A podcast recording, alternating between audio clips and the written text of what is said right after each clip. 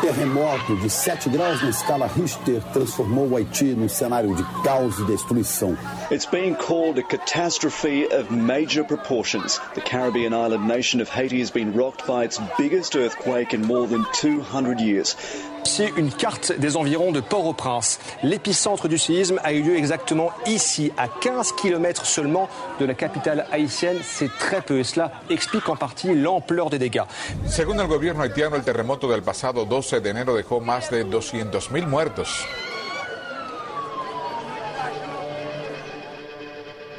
...12 de janeiro de 2010. Um terremoto de 7 graus na escala Richter causa uma completa devastação no Haiti. Ao todo, foram mais de 220 mil mortos, incluindo 21 brasileiros, a maioria militares que integravam a missão de paz da Organização das Nações Unidas. Peço a Deus que permita mantermos sempre na memória a lembrança e o exemplo de nossos bravos compatriotas e que Ele amenize este doloroso momento pelo qual passam todos os seus familiares. Uma semana depois do terremoto, ainda em janeiro de 2010, o governo do então presidente Lula anunciou uma ajuda de 35 milhões de reais para socorrer os atingidos pela catástrofe. O mundo todo está sensibilizado, agora é preciso transformar essa sensibilidade em ajuda concreta, em dinheiro para que a gente possa reconstruir o Haiti. Lula chegou inclusive a fazer uma visita à capital Porto Príncipe. Lá ele ofereceu ao então presidente haitiano René Preval o perdão da dívida do país com o Brasil, além de reforçar sua abertura a outras formas de ajuda. Assim que chegou, Lula, acompanhado do presidente René Preval, fez um sobrevoo pela cidade. O presidente brasileiro disse que precisava ver com os próprios olhos a situação do país, devastado por um terremoto no dia 12 de janeiro. Lula reiterou que o Brasil está disposto a fazer qualquer esforço para ajudar na reconstrução do Haiti e ressaltou que as ações do governo brasileiro estão subordinadas à orientação do governo haitiano. Entre as ajudas acertadas entre Lula e o governo haitiano estava a produção de gurds, a moeda haitiana pela Casa da Moeda do Brasil. Em maio de 2011, a sucessora de Lula, Dilma Rousseff, conseguiu aprovar no Congresso um projeto de lei que autorizou a doação de 100 milhões de cédulas de 20 gurds ao Banco da República do Haiti. A Casa da Moeda ficaria também responsável pelo transporte do dinheiro até Porto Príncipe. Para realizar toda a operação, o governo tinha um orçamento limitado, 4,8 milhões de reais. Dez anos depois, em 2020, a Casa da Moeda começou a incinerar 63,7 milhões de cédulas haitianas inacabadas, abandonadas há anos no Rio de Janeiro. Estaria o Brasil literalmente queimando dinheiro? Diretamente de Brasília, quem conta melhor essa história é a repórter do Estadão, Tânia Monteiro. Tudo bem, Tânia? Como vai? Tudo bem, é um prazer estar falando com vocês. Tânia, quer dizer, não tem outra pergunta a não ser feita, mas o, o, o Brasil está queimando dinheiro, Tânia? Por mais absurdo que possa parecer, é verdade. E não dá nem para dizer que não é o nosso dinheiro. Embora, né, fisicamente, o que está sendo queimado seja papel moeda, é, que seria uma cédula de gold, que é a moeda do Haiti, nós gastamos dinheiro, nós contribuintes todos, né, gastamos dinheiro para que aquele papel moeda fosse fabricado, não é isso? E como é que você descobriu isso, Tânia? Existe um depósito desse dinheiro que estava com ele parado e a Casa da Moeda tomou a decisão de começar a queimar? É isso, Tânia? Exato. Na verdade, essa história vem lá de trás, né? Começou em janeiro de 2010, quando teve o terremoto lá no Haiti, e aí o presidente, o então presidente Lula, foi lá e disse que ia ajudar os haitianos e fez algumas doações, fez doações de dinheiro propriamente dito, e também prometeu ao povo haitiano que iria fabricar no Brasil é, 100 milhões de cédulas de 20 gurds, que é a moeda de lá, para que eles pudessem retomar o meio circulante, que é a linguagem né, que eles usam, porque foi tudo destruído, inclusive os bancos, né? Várias coisas, o país ficou em frangalhos. Né? E aí, nessa, nesse processo, o Brasil então se preparou e usou, e o presidente determinou que a Casa da Moeda fizesse a fabricação dessas 100 é, eh, milhões de cédulas, né? Uhum e determinou que o valor que seria despendido com isso, gasto pelo governo brasileiro para fazer isso, seria 4 milhões e 800 mil reais. Para gastar com tinta, para gastar com compra do papel, para pagar a hora de trabalho dos empregados, esse tipo de coisa. Esse dinheiro deveria incluir também a entrega do dinheiro, da moeda, lá em Porto Príncipe, né, que é a capital do Haiti, e o transporte seria feito de barco. Em 2013 é que finalmente ficaram prontas as primeiras cédulas, na verdade 47 milhões daquelas 100 milhões que foram autorizadas, para serem entregues no Haiti. Essas chegaram lá. No entanto, quando, com o passar dos anos, se descobriu que não só foram fabricadas 100 milhões, mas naquela época foram fabricadas 111 milhões de cédulas, ou seja, já fizeram a mais do que foi programado. E já naquela época também se descobriu que já tinha passado dos 4 milhões e 800 mil. Só esse gasto com a impressão das cédulas, fora o pagamento de pessoal, ficou em 5,3 milhões. Ou seja, eles tinham fabricado menos da metade, já tinham gasto mais do que tudo, entendeu? E tinham lá, sobraram 63 milhões e 700 mil cédulas semi-acabadas, que a Casa da Moeda se nega a chamar de cédula. Diz que é papel inacabado, papel que não pode ser chamado de dinheiro, de dinheiro efetivo, né? Entendi. De moeda, papel, papel moeda. Uhum. Não, seria uma cédula incompleta. E aí ficou essa polêmica, governo primeiro no, ainda no governo Lula, quando eles tentaram fazer uma nova medida provisória para completar a produção do dinheiro, passando de 4,8 milhões para 9 milhões o valor a ser gasto com a impressão de todas as cédulas, daquelas é, 100 milhões de cédulas, que já não eram mais 100, já eram 111 milhões, que ninguém sabe por que, que foram fabricadas 11 milhões a mais. Que uma coisa é você fabricar, sei lá, mil a mais. Ah, passou ali, o papel ficou rodando, né? E rodou mais 100 folhas. Outra coisa são cento né, e 11 milhões de cédulas, e aí você ter 11 milhões a mais, né, que é um volume expressivo de dinheiro. Mas o fato é que em 2014 foi aprovada uma nova lei aumentando para 9 milhões e dizendo que era estava autorizada a a fabricação do restante das moedas. No entanto, isso foi aprovado uma lei, mas não chegou uma autorização para a Casa da Moeda fabricar isso. E aí nós já estávamos no governo Dilma e essa saga, como a gente chamou, né, saga do dinheiro, é saga mesmo. continuou é, no governo Dilma e passou para o governo Temer e nada acontecia. E o dinheiro jogado lá num canto da Casa da Moeda, empacotado lá, e ninguém sabia o que fazer com essas cédulas que sete anos depois já começaram a ficar velha, né? A não ter mais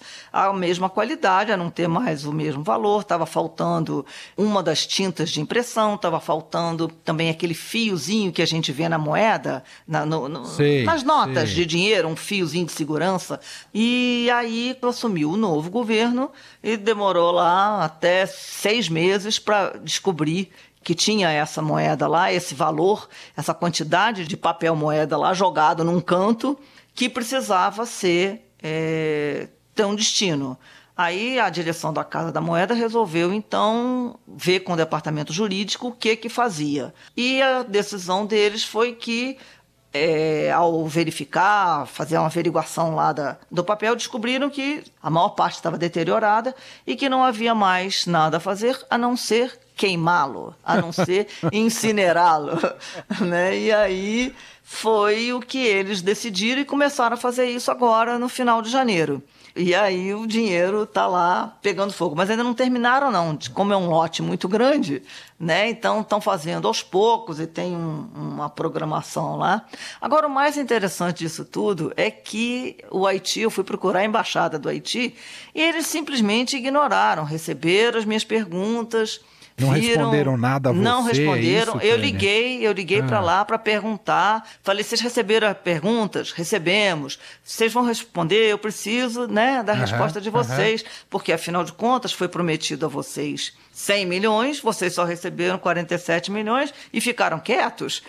não vão reclamar. Não cobraram. Não vão cobrar, mas não tive a menor satisfação da embaixada aqui no Brasil, né, do Haiti estranhamente, né? Porque é. eu imagino que deveriam ter dado alguma satisfação até para saber, poxa, né? Vão incinerar isso mesmo? O que foi que houve? Nem no meio do caminho, não sei Entendi. o que acontecer. Que como houve mudança de governo, essas coisas vão se passando meio, meio ali à sombra, né? Então ninguém quis dar uma informação oficial sobre a questão. A própria Casa da Moeda, o que ela fez foi confirmar que ia ser incinerado, que foi uma decisão do departamento jurídico. E aí, nessa altura do campeonato, quando as máquinas da Casa da Moeda começaram a rodar as novas notas, uma cédula de 20 gurdes valia tipo 50 centavos de dólar. Agora elas também já estavam para lá de desvalorizadas, né? Estavam valendo 20 centavos de dólar, né? De 50 já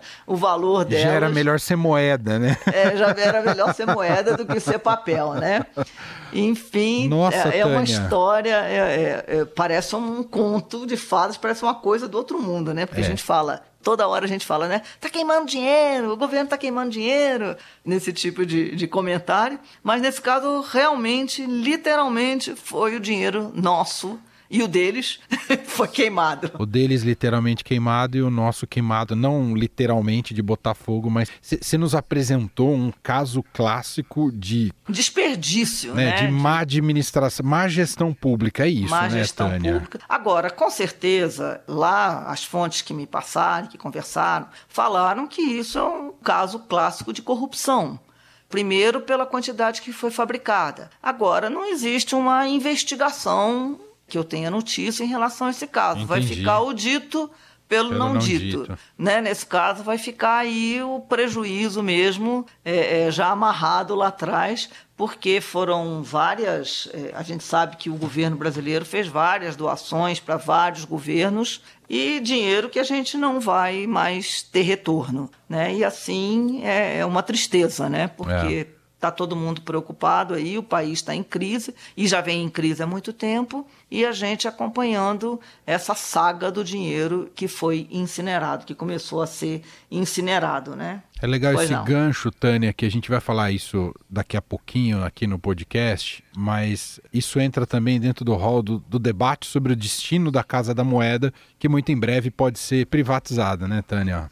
Exatamente, que é uma, uma discussão muito grande dentro de todo esse pacote de privatização que o governo está tentando, trabalhando. Fala-se, né, Casa Moeda, fala-se em Correios, são várias as ofensivas e o pessoal do sindicato, cheguei a conversar com eles também, estão irados, desesperados, dizendo que não é possível. Mas o fato é que, assim, a gente vê que em muitos desses lugares o nosso dinheiro é queimado. É. Né? Então, é, será que essa é a opção? Quer dizer, é uma decisão do governo de fazer a privatização, mas talvez por conta de coisas como essa. Exato. Né, que eles estejam pensando é, nessa opção. Gente, essa é a Tânia Monteiro, repórter do Estadão em Brasília, gentilmente participando mais uma vez aqui com a gente do programa. Obrigado, viu, Tânia? Até uma próxima. O prazer é todo meu e muito obrigado aí a você e aos nossos ouvintes para quem acessar o estadão.com.br, essa história que a gente acabou de ouvir aqui da Tânia Monteiro, ela tem uma solução que foi aplicada ali na apresentação dessa reportagem no nosso portal que não é convencional tem algo muito interessante que acompanha o texto, que é uma narrativa visual com base em ilustrações que são assinadas pelo Marcos Miller, aqui do jornal Estado de São Paulo, ilustrador, e está comigo aqui no estúdio que ele vai contar um pouquinho como foi fazer esse trabalho. Primeiro, deixa eu cumprimentá-lo. Você está bem, Marcos? Seja bem-vindo aqui. Obrigado, tudo bem? Esse é um mestre, viu, gente? ele não tinha participado aqui do podcast, porque ele é um cara mais recluso, é um Sim. cara low profile. mas é um cara que desenha demais.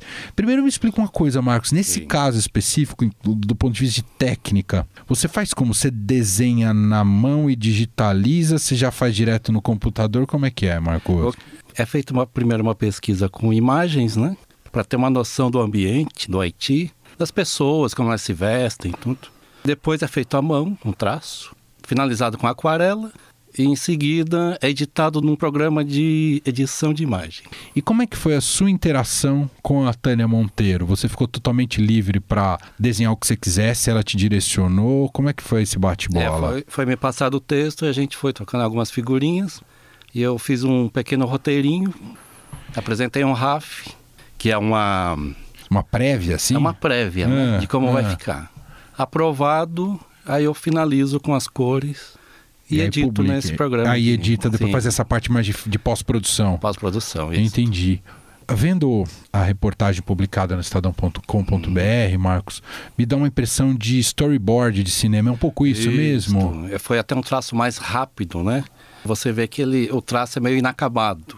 Eu optei por esse traço por dois motivos. Um, porque a aquarela exige esse tipo de traço e outro porque o tempo estava muito curto. eu queria chegar nessa, nessa questão do tempo. Sim. Só para o nosso ouvinte ter uma ideia. Quanto tempo você leva, Marcos? Cara, eu fiz 16 ilustrações em 9 horas. Nossa, foi tudo numa tacada Sim, só, numa tacada Marcos. só, foi tudo num dia só. Uau! Em nove horas eu, eu sentei e comecei a desenhar. Demorei três dias ao todo. Uhum. Só que dois dias são um tempo de pesquisa. Ô Marcos, e só para a gente fechar, como é que você vê esse tipo de recurso para uma reportagem jornalística, quando tem um investimento, por exemplo, em ilustração? Como é que você acha que aquilo tem que funcionar? Que tipo de impacto tem que ter para o leitor? O que, que você acha legal que a ilustração pode trazer? Ah, eu acho que é uma parceria muito grande com, com a arte, né? com a informação com a arte mesmo. É muito usado quando o recurso da fotografia não está lá. Porque você contar uma história que não tem o recurso, não tem as imagens fotográficas, você tem essa opção. Como se fosse uma história em quadrinho. É verdade, por isso é? dá uma leitura mais aprazível, Sim. né? Você vai combinando texto e imagem o tempo inteiro, né, Sim. né, Marcos? Essa é a base da infografia, né? Exato. Imagem e informação. Para quem está te conhecendo hoje, só como curiosidade, Marcos, você está há quanto tempo aqui no Estadão? Eu acabei de completar 20 anos. Uh. Comecei no saudoso Jornal da Tarde. Aí depois migrou para o Estadão. Para o Estadão. E tem sido muito utilizado, sempre foi, mas é, é. para muitos especiais, porque a, a, produção de especiais ali na área de vocês está um negócio bastante Olha, acelerado, né, Marcos? Aumentou muito ultimamente, viu? com os novos recursos aí de internet, com animações aumentou bastante. E claro que isso não é de hoje, né? Essa conversão da, do jornalismo para o digital, né? Que não está só restritos a páginas de, de jornal. Isso para vocês expandiu também criativamente, não ter só a limitação do papel, Marcos? Eu acredito que sim. Inclusive, a gente está começando a fazer cursos de programação, utilizando a tecnologia com, junto com a arte, né? que ela deixa de ser estática? Essa, essa é a grande inovação, Essa, é, Marcos? É, ela une, né? Une várias ferramentas e mídias, né? Por exemplo, é, eu faço animações hoje que eu coloco som, a música e tem até movimentos, né? Sensacional. É. Gente, esse é o genial Marcos Miller. E fica o convite para quem não acompanhou na versão, eu vou falar o termo impressa, mas está no digital, a versão impressa dessa reportagem da Tânia Monteiro e Marcos Miller, está lá no estadão.com.br sobre a queima do dinheiro lá no Banco Central, lá na Casa da Moeda. Obrigado, viu, Marcos? Obrigado pela genial. Casa da Moeda do Brasil existe desde 1694, na época do Brasil Colônia. Além de produzir o dinheiro que circula em território nacional, é lá que também são feitos medalhas, selos e passaportes. Em outubro do ano passado, a Casa da Moeda entrou oficialmente no Programa Nacional de Desestatização, o PND. O decreto presidencial publicado na época designava o BNDES como responsável por executar e acompanhar as ações envolvendo a privatização da estatal. A desestatização da Casa da Moeda já estava nos planos do governo desde 2017, desde a era Temer. E não é por menos. A Casa da Moeda vem fechando as contas no vermelho há três anos consecutivos. Em 2019, o prejuízo estimado é de 200 milhões de reais. No início deste ano, funcionários entraram em greve contra a possibilidade de privatização. Hoje, os trabalhadores decidiram cruzar os braços por tempo indeterminado. A categoria ficou insatisfeita com a declaração de um diretor de que a Casa da Moeda pode ser privatizada ou até mesmo extinta se não se tornar mais eficiente. A desestatização da Casa da Moeda seria vantajosa para o Brasil? Que papel teria o governo com a privatização? Quem responde a essas questões é o professor de Economia no IBMEC de São Paulo, Walter Franco. Tudo bem, professor? Obrigado por nos atender. Tudo bem, olá, como vão todos? Bom, a privatização da Casa da Moeda só traz benefícios ao país, professor?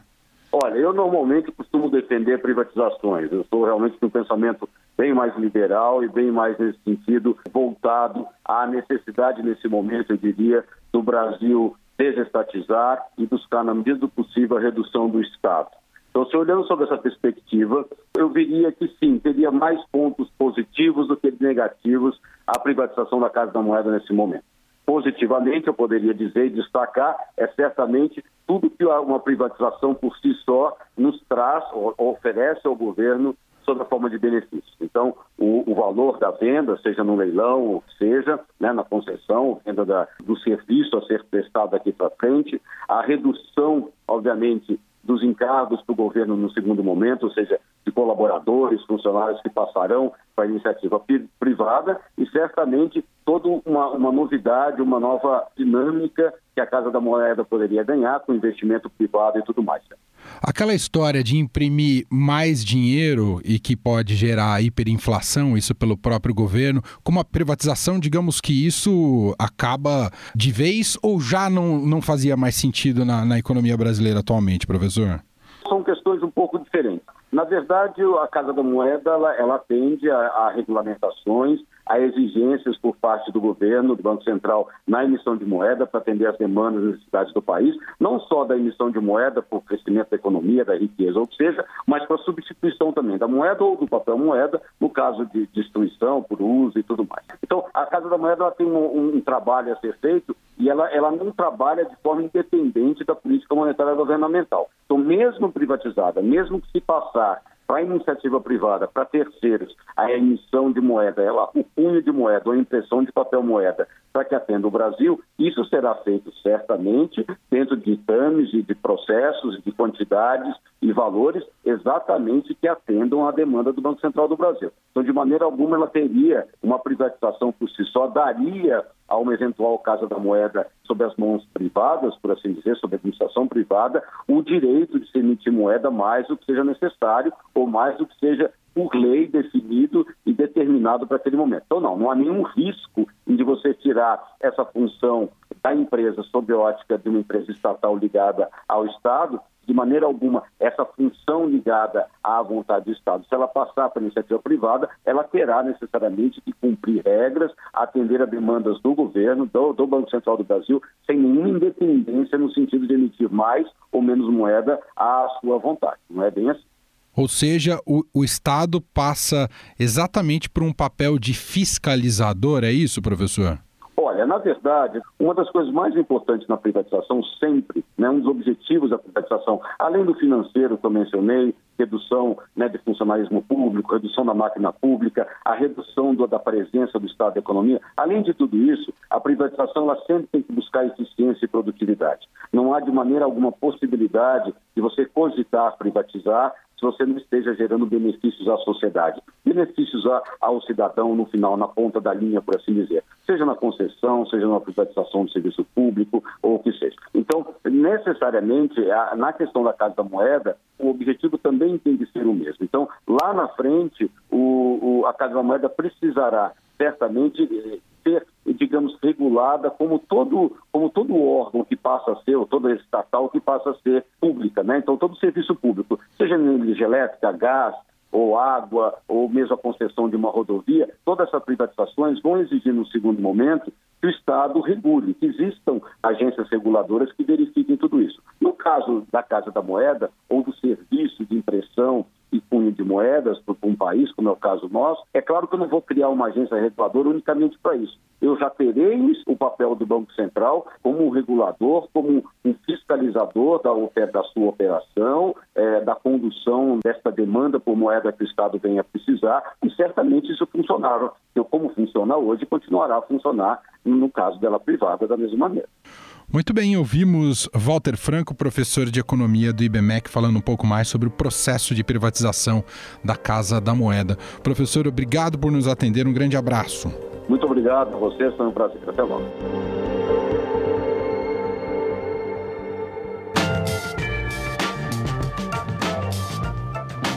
O Estadão Notícias desta quarta-feira vai ficando por aqui. Contou com a apresentação minha, Emanuel Bonfim, produção de Bárbara Rubira e montagem de Nelson Volter.